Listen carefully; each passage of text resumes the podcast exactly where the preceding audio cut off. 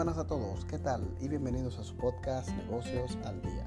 Reencontrándonos luego de un proceso de reorganización laboral tras la apertura gradual de las operaciones para combatir esta pandemia. Ahora con este nuevo sistema al que nos tenemos que enfrentar y tomar las medidas necesarias para no tratar de contraer el virus. Estaremos nuevamente trayendo temas de interés sobre el mundo de los negocios y las empresas para mantenerlos informados. Ya entrando en el tema central, de acuerdo con la publicación del Banco Mundial, el PIB global per cápita podría registrar una reducción de 6.2% al cierre de este año, es decir, más del doble de lo que anotó en la crisis financiera del 2018. El Banco Mundial también señaló que la economía global ha experimentado 14 recesiones en su historia. En este contexto, la crisis del nuevo coronavirus será la recesión más profunda que registrará el mundo desde 1945 y 1946.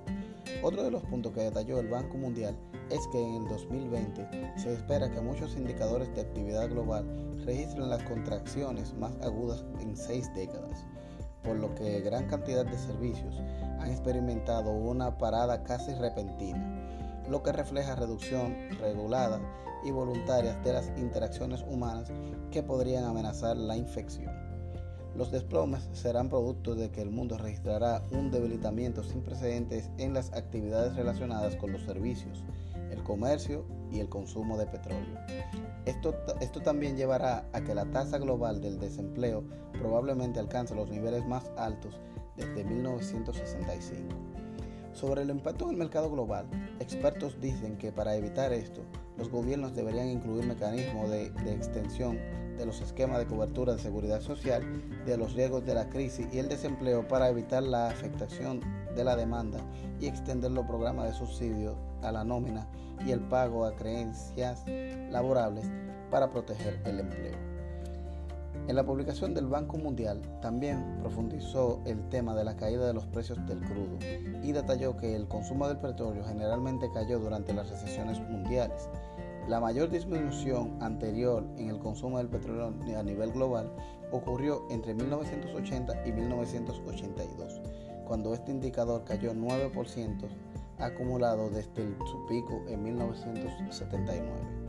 Sin embargo, el brote de COVID-19 ha, llevado a que los gobiernos adopten diferentes medidas de contención del virus, las cuales han generado un colapso histórico en el mercado del petróleo, lo cual se evidenció en el aumento de los inventarios de petróleo y en marzo a la mayor caída de un mes en los precios del petróleo registrados en la historia. El último punto que destacó el Banco Mundial en el informe es que habrá una disminución en la reducción per cápita de todas las regiones emergentes. Las proyecciones actuales indican que se proyecta que 5 de cada 6 caerán en una recesión total. La mayoría de las regiones emergentes experimentarán el menor crecimiento en al menos 60 años y todas verán disminuciones en la producción regional per cápita. Pasando las breves de las semanas, las acciones de Tesla han subido en un 500% en el último año, luego de que la compañía aumentó las ventas de su sedán modelo 3. El rally vertiginoso también pone a MUX al alcance de un pago de unos 1.800 millones de dólares, su segundo gran bono del fabricante de coches eléctricos en unos dos meses. La acción ha subido un 38% desde el cierre del 1 de julio, un día antes de que la compañía informó que sus números de entrega trimestrales las sólidas cifras de entrega de Tesla aumentaron expectativas de un segundo trimestre rentable, que marcaría la primera vez en su historia en un reporte cuatro trimestres consecutivos de ganancia.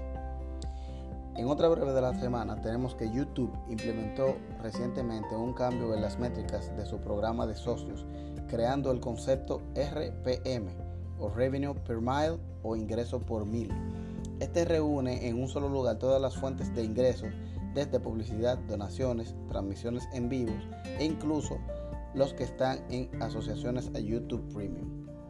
De esta manera, la plataforma busca simplificar el costo por mil CPM, que era la métrica usada hasta ahora. En algunas de las métricas aparecen similares, pero, pero sus diferencias son importantes para comprender sus ingresos publicitarios en YouTube. El CPM mide el costo de cada mil impresiones de anuncios antes de que YouTube tome su parte de los ingresos, mientras que el RPM muestra los ingresos totales de un creador, anuncios y otros aspectos después de que YouTube tome su porción, por lo que es más útil para los creadores que intentan hacer crecer sus canales y averiguar de dónde provienen sus ingresos mensuales. Agradecer a todos por la oportunidad. Hasta el próximo episodio de su podcast Negocios al Día.